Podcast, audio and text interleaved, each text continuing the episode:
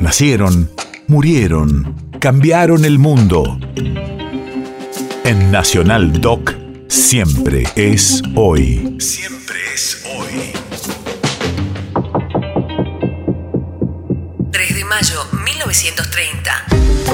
Hace 92 años nacía en Buenos Aires uno de los más grandes poetas contemporáneos, Juan Gelman. Radio de la memoria. No solo logró convertirse en uno de los autores más importantes de su generación por su producción literaria y periodística, sino también por su incansable lucha en pos de la recuperación de su nieta, los derechos humanos y una sociedad más justa y democrática. Por la palabra me conocerás. Todo el turbión, las penas, los olvidos, las penumbras, la carne, la memoria,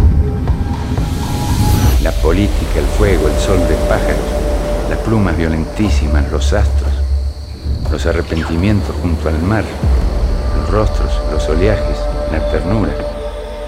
Alguna vez apenan, apenumbran, olvidan, arden, escarnecen, astran, politizan, solean pajarmente, plumean, se arrepienten y memorizan, maran, enrostranse y olean, o enternecen, se buscan y levantan cuando caen, mueren como sustancias, nacen como sustancias, se entrechocan, son causa de misterios.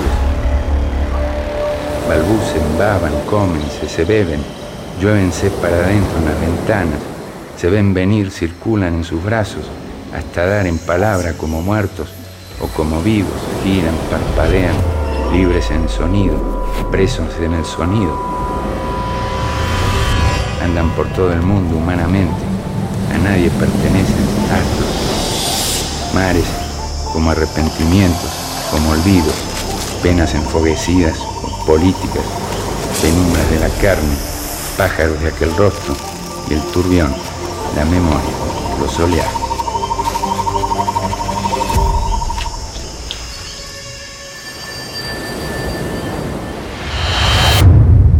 País de efemérides.